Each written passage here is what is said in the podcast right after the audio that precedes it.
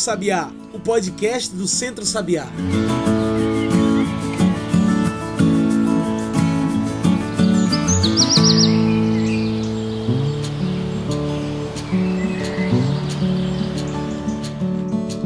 Olá a todos e todas que nos ouvem agora pelo Spotify e pelo Mixcloud. Eu sou João Lucas e está começando agora o Cantos do Sabiá, nosso podcast semanal sobre o campo, a cidade e o mundo. Cantos do Sabiá é o podcast do Centro Sabiá. Então já segue aí esse programa para toda semana receber um episódio novo. Esse podcast nós fazemos juntos, juntas. Você também pode passar pelo nosso site e encontrar tudo que a gente produz. Anota aí centrosabiá.org.br, tudo junto e sem acento. E no canto de hoje, a nossa discussão é ao mesmo tempo histórica e atual. Falamos sobre os maus que já aconteceram através das gerações e que se repetem mais uma vez em nosso presente, das doenças pandêmicas até a forma que lidamos com elas. Hoje falamos sobre o coronavírus mas também além do coronavírus, como podemos aprender com a gripe espanhola de 1918 para lidar com a atual situação que enfrentamos no Brasil e no mundo. E é para falar sobre esses assuntos que convidamos o professor Kelson Oliveira para nossa mesa virtual. Kelson Oliveira é pós-doutor em Ciências Sociais pela UERN, a Universidade do Estado do Rio Grande do Norte, e ele também é poeta e escritor, e atualmente é professor de História no Instituto Federal do Rio Grande do Norte, o IFRN. Muito obrigado por aceitar nosso convite. Você pode se apresentar melhor para a gente e falar um pouco sobre o que você faz? Olá, gente, tudo bem? Eu que agradeço o convite. É um prazer para mim estar conversando sobre Qualquer assunto que envolva história, é, temáticas de estudos sociais. É, minha formação é em História, inicialmente, eu sou graduado em História pela Universidade Estadual do Ceará. Eu sou cearense, do interior de uma cidade chamada Limoeiro do Norte. Já na graduação comecei a fazer pesquisas mais, principalmente na área cultural, ligado a antropologia, é, e comecei a desenvolver pesquisas sobre religiões afro-brasileiras e estudos sempre referente à temática afro-brasileira. Daí eu fiz mestrado e doutorado na Universidade Federal do Rio Grande do Norte, fui morar no Rio Grande do Norte, é, pesquisando essa temática. No doutorado eu mudei de tema, fui pesquisar a obra literária de Manuel de Barros, grande poeta brasileiro, mas isso sempre do ponto de vista da antropologia, da cultura, das discussões sobre o conceito de cultura, de visões políticas, procurando também ver o que há é, de social na obra de arte. É, como você bem disse, também eu fiz pós-doc pela Universidade Estadual do Rio Grande do Norte, no mestrado interdisciplinar que eu atuava, dando aulas, que é um mestrado em Ciências Sociais e Humanas. E como você bem disse, eu também escrevo, atuo no ramo da literatura, comecei escrevendo livros de poesia, publiquei dois livros de poesia, Quando as Letras Têm a Cor do Sonho, Para Comover Borboletas, e depois comecei a produzir literatura infantil, o primeiro livro foi um chamado A Menina que Carregava os Olhos na Mão. Também publiquei Ouvido nas Conchas, que é um, uma ficção sobre a personagem afro-brasileira Iemanjá e a indígena Mãe d'Água. E acabo de publicar também um livro que entrou até no FNDE, Fundo Nacional de Desenvolvimento da Educação, que se chama o desenho mais legal do mundo. Esse teve mais de 90 mil exemplares distribuídos nas escolas pelo Brasil. É isso. Vamos lá começar a nossa conversa. Acho que já para irmos direto ao tema, é importante perceber o papel fundamental da história para que a gente perceba o passado e entenda as influências do nosso presente e no futuro de tantas outras pessoas. Por isso eu pergunto: em meio a um governo que desestimula a pesquisa e a educação, por que é necessário que a gente resista pela formação do estudo no Brasil? É, a gente vive um momento político muito estranho. Em pleno século XXI, a gente tem um governo e seus partidários que tem aquilo que a gente chama nas ciências sociais de negacionismo, né? Negacionismo científico. Você nega verdades científicas que podem ser provadas e comprovadas e repetidas por outros pesquisadores, e isso está acontecendo no Brasil, não é à toa que o Brasil está sendo até é, chacota no, internacionalmente. Esse negacionismo ele não é à toa, ele está ligado a todo um movimento é, de deslegitimação do saber, do conhecimento dos especialistas, de censura ou de deslegitimação, desmoralização da educação, dos educadores, assim como também da arte e da imprensa. Então, é um movimento conjunto, articulado, porque esses atores políticos do momento, do atual governo e seus partidários, eles sabem, percebem que o projeto deles não é viável quando é confrontado com a racionalidade, com o debate sério, com o debate baseado em dados, com o debate social, com o diálogo. Eles não se propõem a nada disso. Então, um dos alvos deles de perseguição é a educação, é, é fazer cortes no orçamento, é desmoralizar, é perseguir, porque eles sabem que a educação é libertadora. A educação ela pode ser libertadora. Existe também a educação autoritária, educação que é feita para moldar caixinhas, né? Feita para moldar pessoas obedientes e conservadoras. Mas a educação ela também pode ser libertadora. E o conhecimento histórico se encaixa nisso, porque ele é libertador.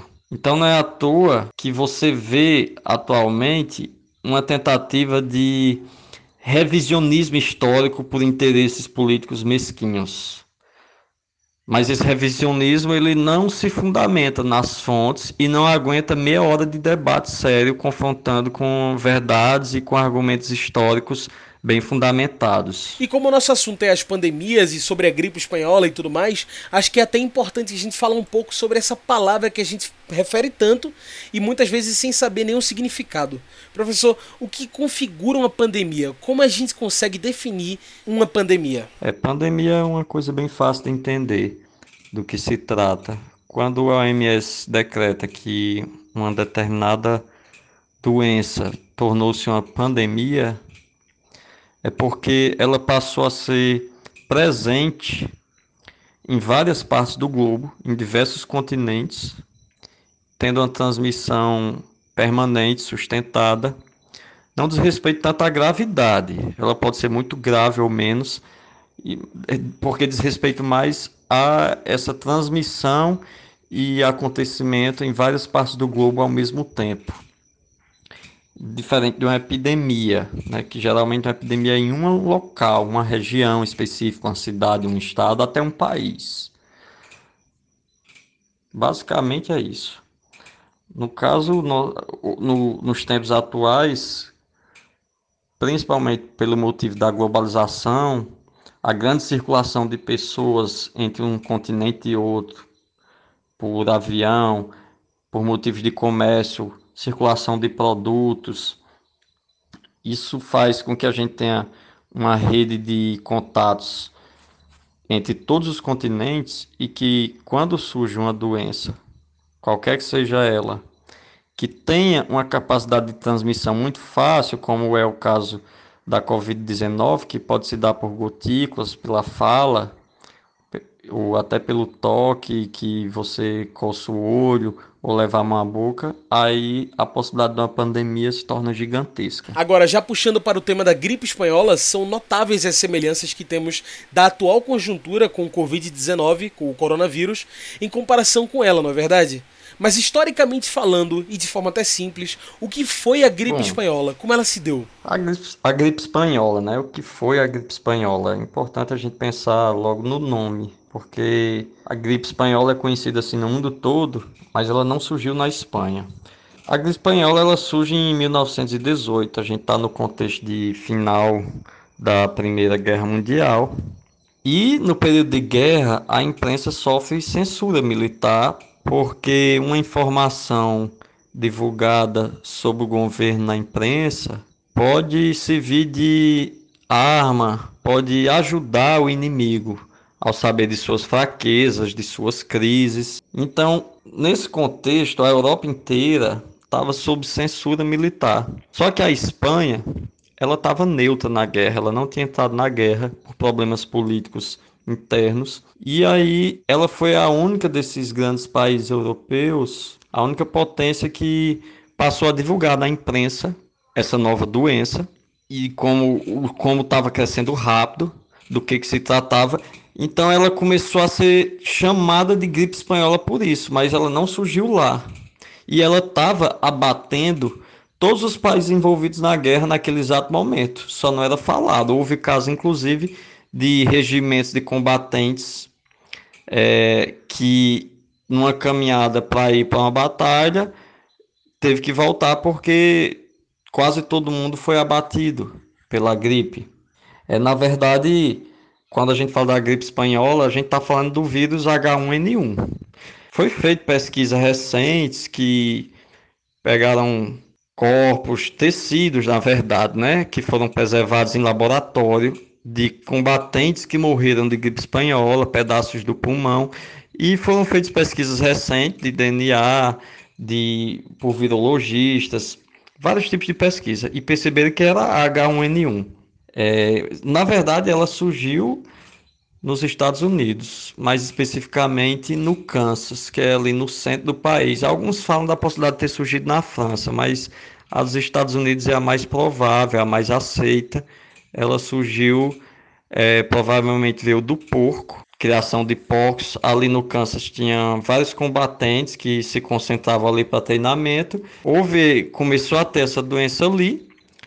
Ela não foi muito divulgada. Esses combatentes depois foram para a França, levaram a doença para lá e ela foi se espalhando no campo de batalha. Tanto é que durante uma certa época ela era chamada de doença gripe das trincheiras, febre das trincheiras, para falar melhor. E aí ela foi se espalhando por isso, por conta desse contexto da Primeira Guerra Mundial, onde os combatentes viviam muito juntos, nas trincheiras, é, quando capturavam prisioneiros também tinha esse contato, né? E no Brasil ela chegou porque o Brasil teve uma, muita gente não sabe, mas teve uma pequena participação na Primeira Guerra. O Brasil vendia produtos para alguns países que eram inimigos da Alemanha na guerra a tríplice entente, que era chamada França, Inglaterra, Rússia. E aí a Alemanha torpedeou alguns navios brasileiros e afundou, e a população exigiu que o governo entrasse na guerra. É, bom, o Brasil não tinha força militar nem desenvolvimento bélico para poder entrar num confronto, mas enviou médicos e enviou alguns navios com marujos para ficar vigiando a costa do litoral atlântico e foram esses marujos que trouxeram, se contaminaram lá na África, ali Dakar, no Senegal, e eles chegaram ao país. No, durante o trajeto, eles foram adoecendo. Se sabia que eles estavam adoecendo de uma doença desconhecida, mas não se tomou nenhum cuidado. É, e aí eles chegaram ao Brasil e pouco tempo depois, um mês depois, a doença já estava espalhada nas principais cidades, porque eles foram sendo desembarcados no Rio de Janeiro, em Recife em Salvador. E aí vai trazer consequências sociais e econômicas muito grandes, né? Ah, no caso do Brasil, elas vão ser evidenciadas principalmente pela gripe. No contexto da Europa, é muito difícil discernir o que que foi consequência da gripe espanhola, o que que foi consequência da Primeira Guerra porque as duas se misturaram. E a Primeira Guerra foi muito destruidora também, né? Quais são as maiores semelhanças entre a gripe de 1918, a gripe espanhola, e o novo coronavírus? O que conseguimos entender dessa doença o que conseguimos entender dessa doença antecessora em contraponto com o coronavírus? Bom, o que a gente consegue ter perceber de semelhanças entre o atual a atual pandemia de coronavírus e a gripe espanhola é que primeiramente se trata do, do vírus influenza, né? O vírus influenza ele vem das aves, ele é transmitido para os animais através de fezes ou de outras formas. Esses animais são objetos de nossa criação, né? Porcos, galinhas, bovinos. A gente tem, a, a humanidade tem milhões e milhões de criatórios desse tipo de animal. Em algum momento esse influenza ele sofre uma mutação que permite que o ser humano contraia. E quando ele contrai, começa essa transmissão, né? Outra semelhança que a gente vê, além de se tratar, vamos dizer, do mesmo vírus, embora de mutações diferentes, é o negacionismo. Em 1918, você também teve um negacionismo muito grande e negligência das autoridades, assim como atualmente as principais autoridades brasileiras tentaram negar a importância e tiveram negligência nas medidas. Hoje a gente tem basicamente os governadores trabalhando sozinho, né?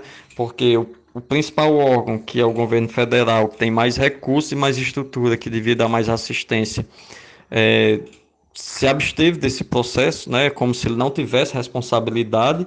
Então a gente está dependendo unicamente dos estados para se salvar. É, no período da gripe espanhola você teve negligência, sim, é, mas o, de um modo diferente. Por exemplo, quando esse, o navio que vinha com esses brasileiros da guerra que estavam adoeceram no caminho e tal, chegou, não houve uma tentativa de higienizar ou de colocá-los em quarentena, então foi esse tipo de negligência. Depois, quando a doença começou a se espalhar, é, a autoridade da Diretoria de Saúde Pública, ainda não existia Ministério da Saúde, dizia que era benigna, então essa é a parte do negacionismo, né? É, você não tinha cura, assim como não tem hoje. Cura no sentido de ter um remédio que garanta a cura. Você tinha, tem que desenvolver. Isso são semelhanças, né? Então se criou remédios milagrosos, tal, é, vendendo ilusões, né? Mas a gente sempre são semelhanças, vamos dizer de forma geral, porque cada contexto traz características muito próprias e aí você teria que entender e ver o como se deu o negacionismo da época, qual era o contexto para a recepção disso, é, como se deu as negligências, por que se deu, cada contexto, essas semelhanças elas existem, mas cada contexto ela se dá por motivos diferentes. Além de que é, são momentos muito diferentes, porque naquela época a gente não tinha a ciência que tem hoje. Isso é um ponto básico. É, se tinha, por exemplo, conhecimento da existência do vírus, mas não tinha microscópio, microscópio eletrônico, você não podia isolar o vírus, estudá-lo como se faz hoje e desenvolver uma, um remédio, uma vacina de forma mais rápida, como é possível hoje. Um outro ponto que eu acho que é interessante para finalizar é que a gripe espanhola ela foi no momento da Primeira Guerra, no final, e Hobsbawm, um grande historiador inglês, ele considera que a Primeira Guerra foi um momento em que realmente acabou o século XIX. Na cronologia, geralmente, os, os, na cronologia assim, né? O século termina em 1900, termina em 2000, só que na verdade, historicamente, a gente pensa nos valores, nos costumes, nas instituições. É, então, assim, o século XIX ele vem e quando se inicia o século XX, são os mesmos valores, as mesmas instituições, não há ruptura. Mas aí Hobsbawm considera que a Primeira Guerra é que vai causar essa ruptura e que vai dar fim àquele mundo do século XIX. Então é a Primeira Guerra que vai por fim àquela ideia de civilização que a Europa se acreditava ser detentora, né? A barbárie pôs fim a essa ilusão da civilização europeia. E a historiadora Lilian Schwartz, atualmente, ela atentou para o fato de a gente ainda não tinha um marco para o fim do século XX. E é o século da tecnologia. Nós estamos no 21, século, início do século 21. E surge uma pandemia onde a tecnologia não pôde fazer nada. Ela está desenvolvendo, mas no primeiro momento ela não tinha resposta né, as pessoas não conseguiam resistir àquele vírus. A indústria farmacêutica ela não estava não ofereceu uma resposta imediata. Então, é um marco de passagem de uma época a outra, sim. Nada mais será igual, com certeza. A partir desse momento, a gente não sabe o que, que vem, mas não será igual. Muito bom. Bem, agora a gente faz uma pequena pausa. Fica aí que a gente continua no instante essa conversa com o professor Kelson Oliveira, professor de História no Instituto Federal do Rio Grande do Norte, o IFRN. Segura aí, voltamos já já.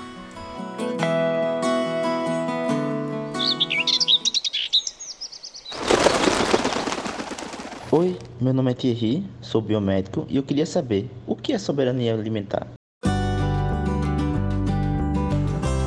Um povo soberano é aquele que decide livremente seus próprios rumos. Portanto, soberania alimentar de um povo é o seu direito de decidir o que comer, o que plantar, para quem plantar e em que condições.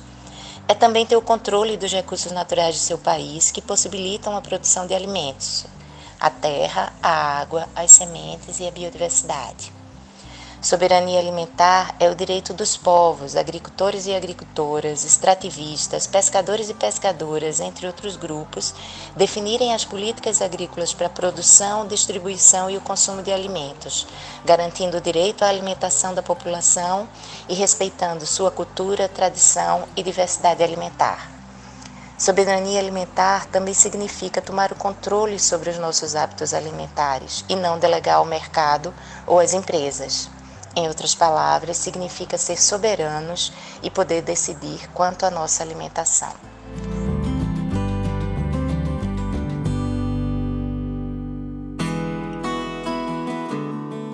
Já estamos de volta. A gente segue aqui conversando com o professor Kelson Oliveira, professor de História no Instituto Federal do Rio Grande do Norte, o IFRN.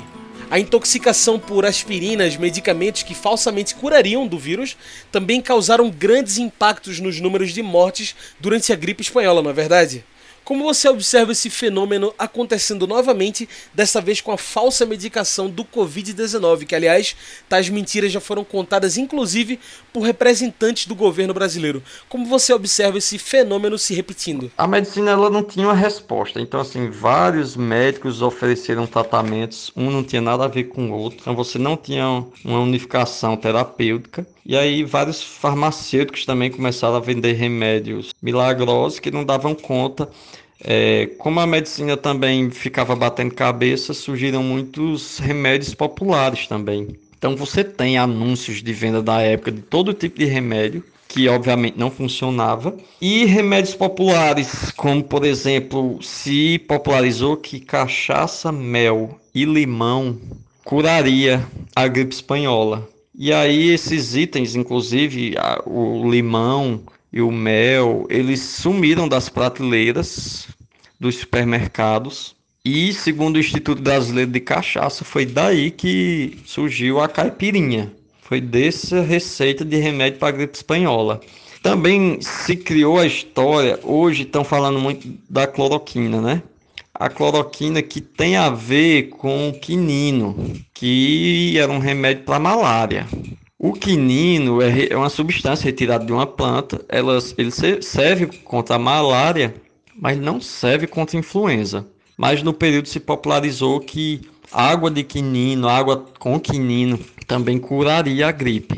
E aí daí foi que a, Antártica, a empresa Antártica, né, do Guaraná Antártica, criou a água tônica de quinino e passou, e passou a vender como algo que serviria para prevenir e curar a gripe espanhola. Até hoje você pode encontrar essa água tônica, inclusive recentemente saiu até um vídeo de uma uma pessoa aí na internet viralizou dizendo que também serviria para a gripe espanhola, ou, desculpe, para o coronavírus, né?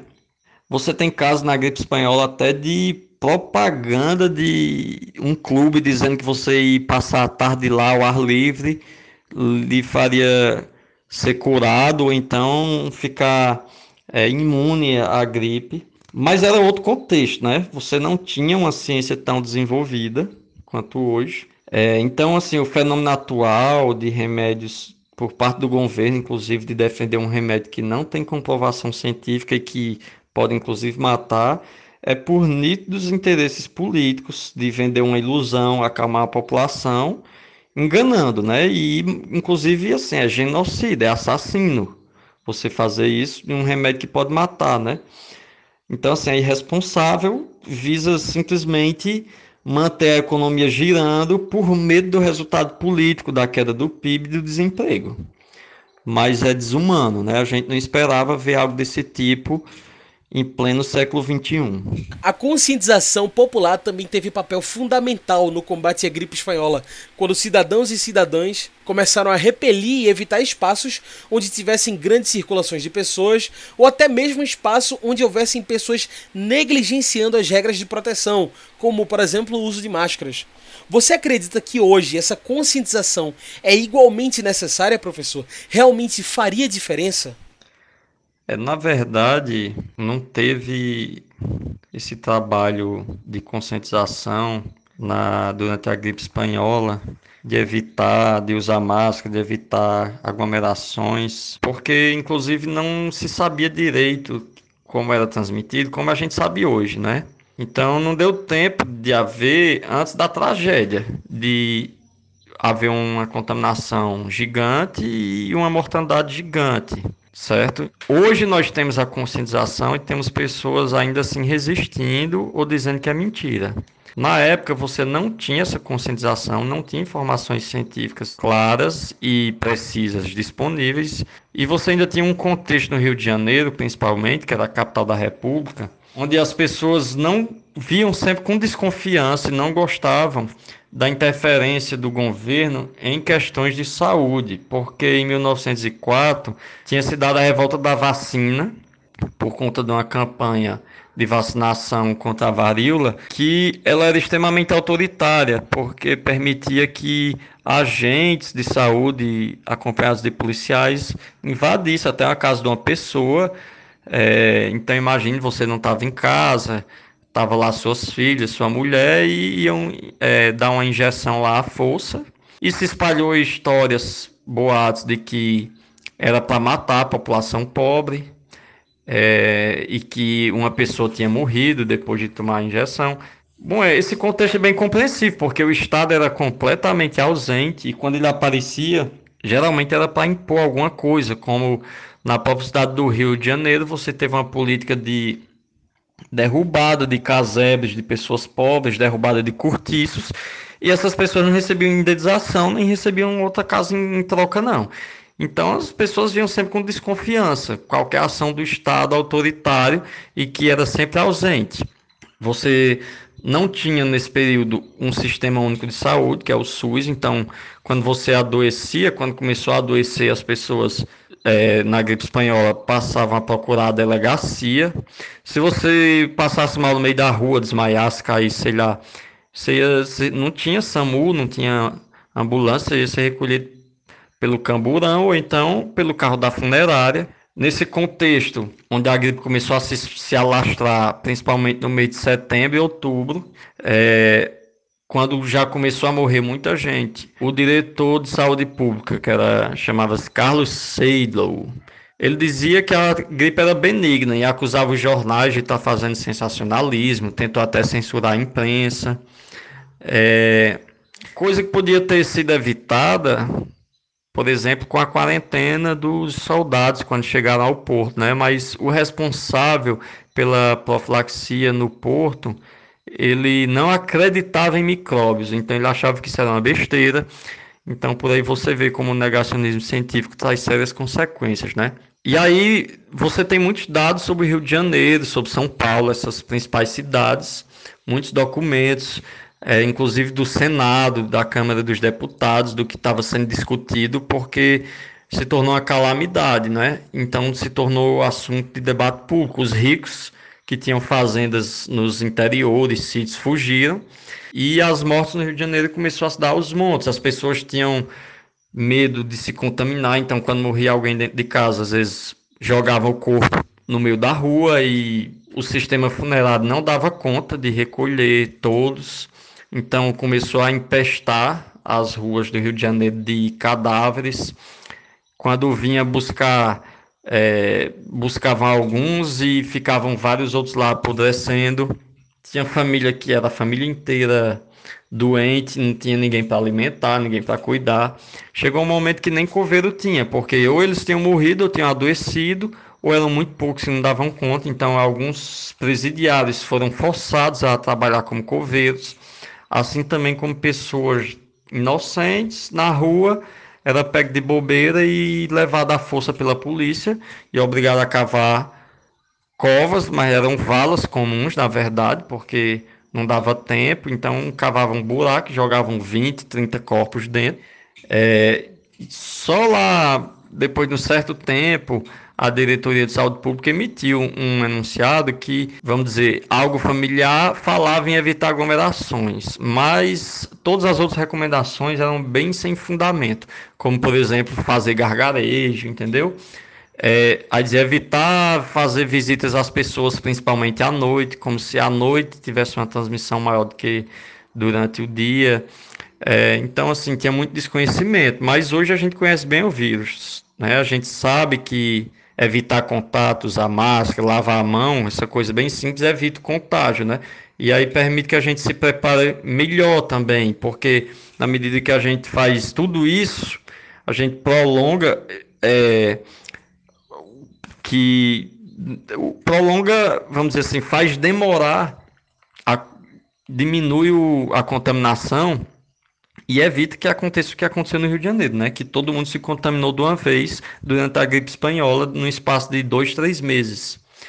E aí é o tempo de a ciência desenvolver remédios, dos hospitais se equiparem com leitos, né? E até de uma vacina dentro de algum tempo para diminuir ao máximo o número de pessoas mortas, né?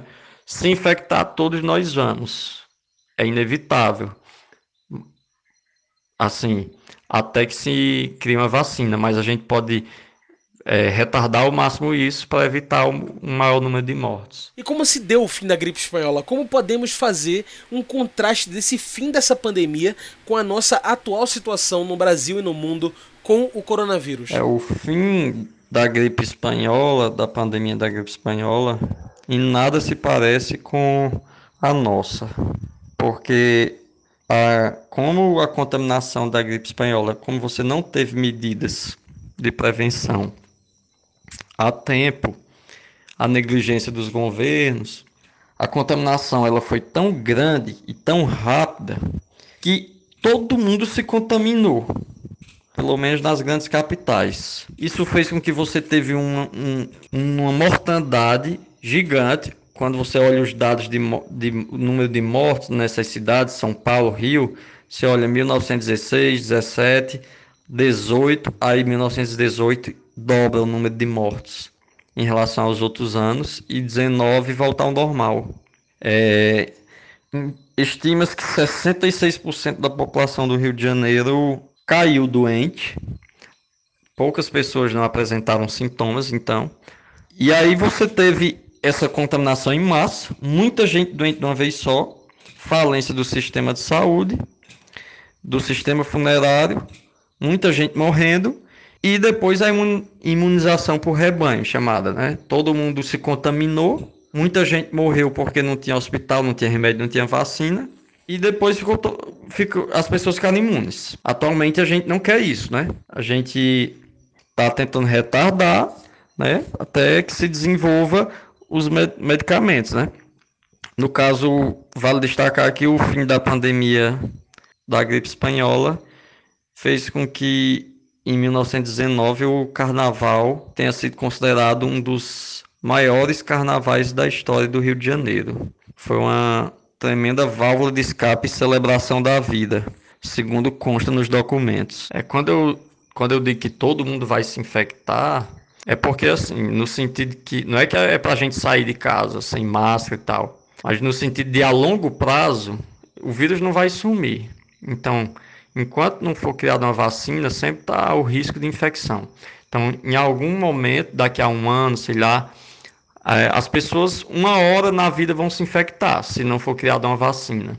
Mas quanto mais a gente demorar, é o tempo de se criar remédio então você diminui o número de mortes, como também equipar os hospitais. E se daqui a um ano, um ano e meio chegar a vacina no mercado e nas estruturas de saúde, aquelas pessoas que não se infectaram vão poder tomar vacina e quando pegar o vírus não vão sentir nada, né? Então você resolve um problema que no passado não tinha como resolver. Em nosso podcast sempre trazemos o quadro Mete o Bico. O Mete o Bico é esse quadro do nosso podcast onde a gente traz os posicionamentos finais dos nossos participantes. Vamos lá? Kelson Oliveira. O que fica de aprendizado dessas outras pandemias, como a da gripe espanhola, que deveríamos observar e aprender como experiência para os dias atuais? O que fica dessas experiências de pandemia? Mete o bico. É, o que fica de experiência são muitas coisas de experiência, né? Durante a gripe espanhola, eu gosto de citar um, um, um estudo que foi feito em algumas cidades americanas que fizeram quarentena antes de outras. E aí um estudo provou que aquelas cidades que entraram em quarentena antes, ou seja, elas ficaram até mais tempo paradas, elas preservaram mais a vida Preservaram então os setores produtivos que ficaram só parados, mas preservados, e depois elas tiveram uma recuperação melhor do que as cidades que demoraram a fazer quarentena. Isso é uma experiência, não é uma receita de bolo, mas ela serve para pensar o seguinte: não adianta você olhar para uma pandemia e tentar a todo custo resolver ela de imediato, dizer ah não vai parar, não vamos parar porque a economia. Você está pensando em três meses, não adianta pensar com imediatismo. Porque se você não fizer, não tomar as medidas, de todo jeito vai parar. Porque quando todo mundo adoecer, as coisas param. É, você Então, o que esse estudo e essa experiência deixa é, é preciso pensar num prazo mais longo. Pensar como nós vamos lidar com isso no prazo de três anos. E se preparar para lidar com isso a longo prazo. O governo brasileiro federal é, não pensa assim, não tem planejamento, nem imediato nem atual, né? Aliás, imediato ele tem, né? Ele não tá nem aí. É uma segunda coisa que eu acho que deixa experiência o Covid-19, a gripe espanhola, é que a gente vive numa sociedade. Então, a gente, nós somos um coletivo. De modo que as ideias de individualismo e de Estado mínimo, elas não deram conta de resolver nossa situação e elas nos prejudicaram nessa hora desesperadora, né? Na hora decisiva. É, por isso que as palavras solidariedade e colaboracionismo estão muito em voga atualmente. A gente começa a discutir, tem que discutir inclusive o papel social das empresas, né? Nesse momento, tem empresas que têm condições de segurar seus funcionários, de mantê-los em quarentena e está fazendo demissão em massa. Tem outras que, além de não demitir, estão fazendo doações. Então, assim, como nós vamos tratar essas empresas enquanto consumidores? É preciso que a gente pense nisso, no papel social de cada empresa e de tentar é, abolir esse tipo de pensamento, de comportamento empresarial tão mesquinho. Enquanto consumidor, a gente pode fazer escolhas, né? É, e o papel do Estado, né? De que, que adianta a gente viver sobre um Estado, uma organização burocrática, pagar impostos, se na hora de maior desespero o Estado é completamente ausente? Então, o papel do Estado ele também passa a ser repensado. Eu acho que isso é uma experiência e uma lição que fica.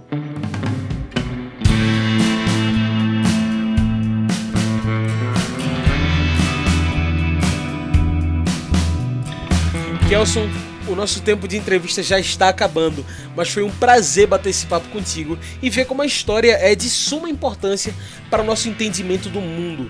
Você tem alguma consideração final, algum recado para deixar para quem nos ouviu até agora? Bom, como recado final, eu quero só convidar, né, desafiar as pessoas para refletir sobre a sociedade que a gente quer, né? E que a gente seja mais responsável politicamente. Porque quando você vai num médico, você acredita e quer que aquela pessoa seja formada em medicina, que ela conheça os modos de te levar à cura, né? Qualquer pessoa fica aperreado se acha que o, quando percebe que o médico não sabe o que você tem.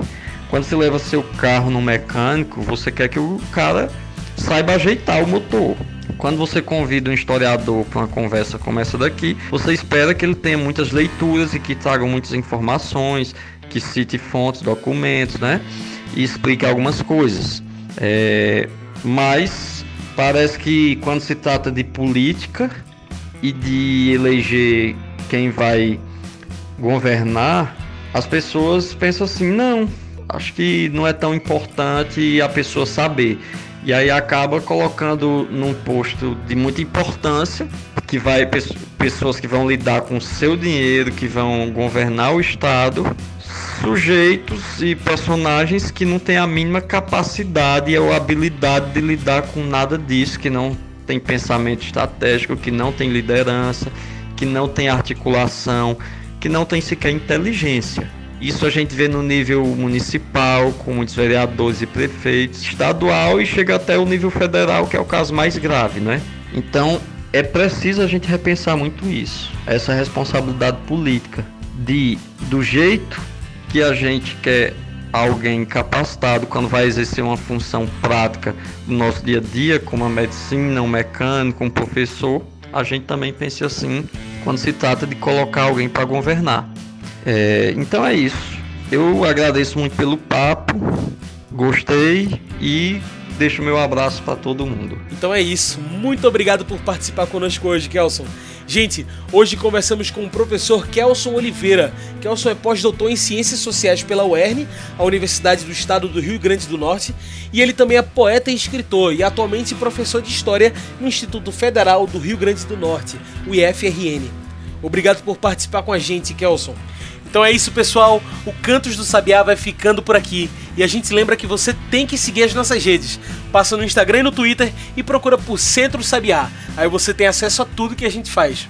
Esse programa foi produzido e editado por mim, João Lucas, com a supervisão operacional de Darliton Silva, o comunicador popular do Centro Sabiá.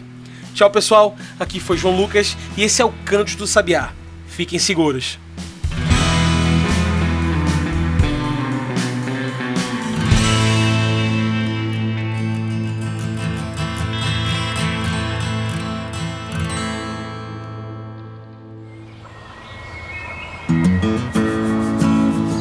você ouviu Cantos do Sabiá.